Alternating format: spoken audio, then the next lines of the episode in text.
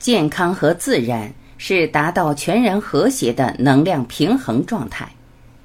刘峰对话瑞博，量子理论与中医标准化讨论三。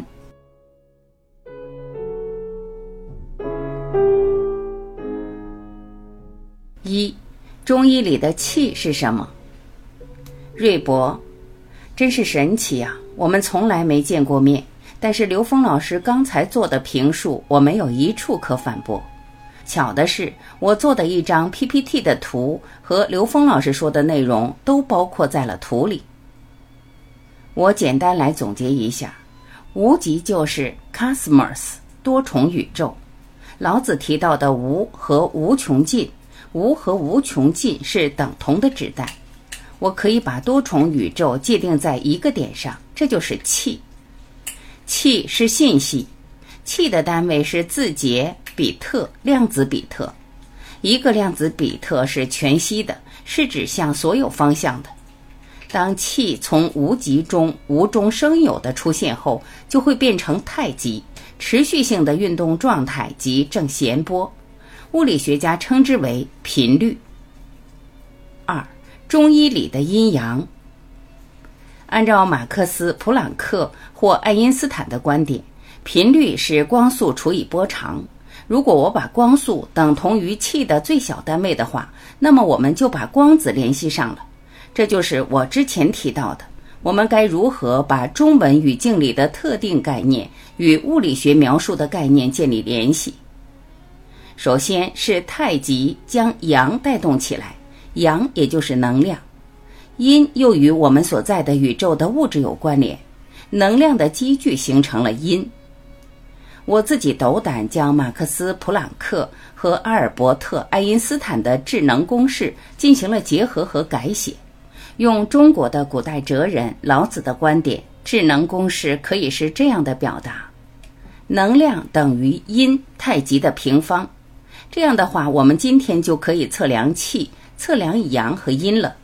如果我现在做一些等同的设置，比如能量等同于在运动的电子，物质是质子，由阳属性的元素构成，也就是夸克，这样我们可进行等式关联，在不同的方向上，也就是全息性的观察角度来呈现不同层级的认知。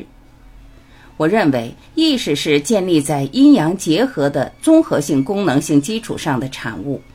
在有了因之后，意识才有了其显化的载体。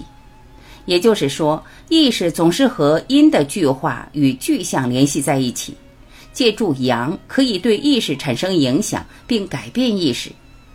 我多年前就认识到，当下的主流医学受到了过度的疾病思维的影响。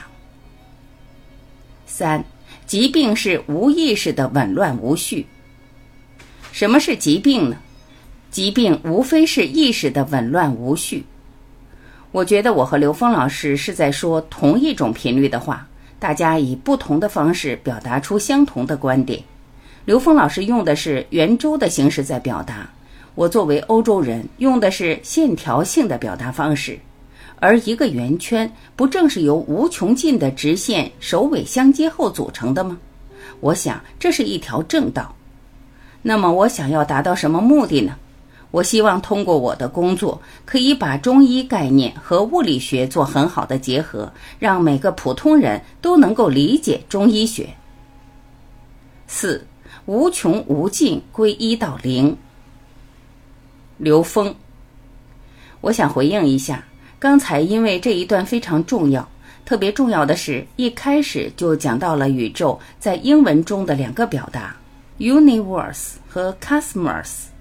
我觉得 cosmos 更有对宇宙的多元存在和整体性的一种表达。其实多维也可以在这里面有所涵盖，因为我们一般人从三维看的宇宙是通过地球、太阳、银河和河外星系构成的宇宙，它是从三维从下往上的，它并不是在一个整体观上看宇宙，所以用 cosmos 这个词带有更大的整体观，这是第一。第二就讲到了零这个概念，其实用线性几何来表达零，其实就是零维。零维的属性非常的棒，非常重要。因为什么呢？当一切都是能量波的话，所有能量波都会通过灵维这一个奇小无内的质点。注意，它是奇小无内的，所以所有能量都通过它的时候，都可以对它有所扰动。那么也就是它的振动频率都可以影响到灵维这一点。所以这个灵维具足宇宙中的所有信息和它们的相互关系，这叫宇宙全息律。它是光学全息和生物全息的基础。所以灵维跟 n 维 n 趋于无穷大有着等同的属性。它包括了所有的存在和它们的相互关系，所以零维和 n 维就变成一回事儿了。所以刚才这个瑞博老师讲到了，他专门讲到无穷无尽归一到零上去了这一句话，我们是高度契合。中国有一个字跟它相对应，太阳的太，这个太指的是什么呢？指的是 n 为 n 趋于无穷大，其大无外，这一点就是零为，其小无内。中国人讲的是太和，是整体宇宙之和；太极是指的整个空间的两极。还有一个字叫太乙，中国词叫太乙，甲乙的乙，在中国甲骨文里就是正弦波的符号，它是整个空间和最简单的存在的表达。所以在这一点上，我跟瑞博老师有一个相应。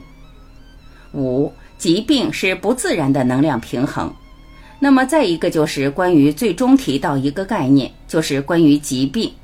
疾病这个概念，如果我们用通过一切存在是能量波同频共振，达到一个相对平衡状态，才能显化这个前提的话，所有的存在都是能量的一种运动平衡状态，就是整个宇宙空间能量波运动平衡状态。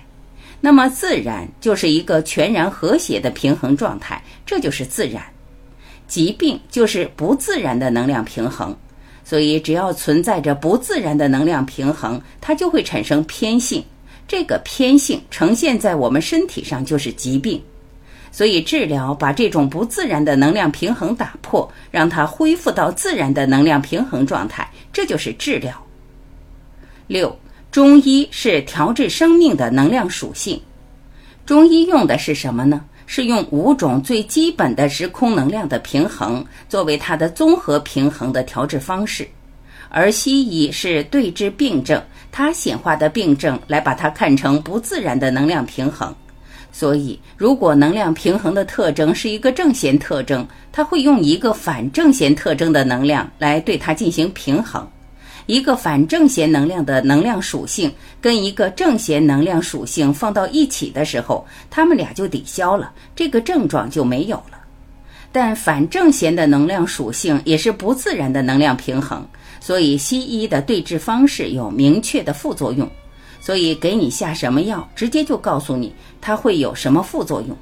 所以当然，现在西医也开始有了这个药的一种配伍。就知道副作用太大，他用另外一种药来稍微平衡一下它的这种副作用的部分。所以现在治糖尿病，有些病人吃一大把药，他这个药互相之间有一个相互纠结，最大限度的用到它的对治病的功能，试图最大限度的限制它的副作用，但是都是在一个表层的能量关系上。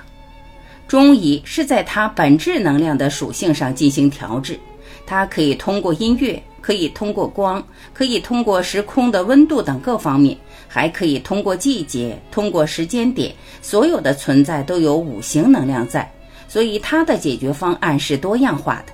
这样我们就知道，疾病和疾病的治疗在中医和西医方面的定义有不同。谢谢。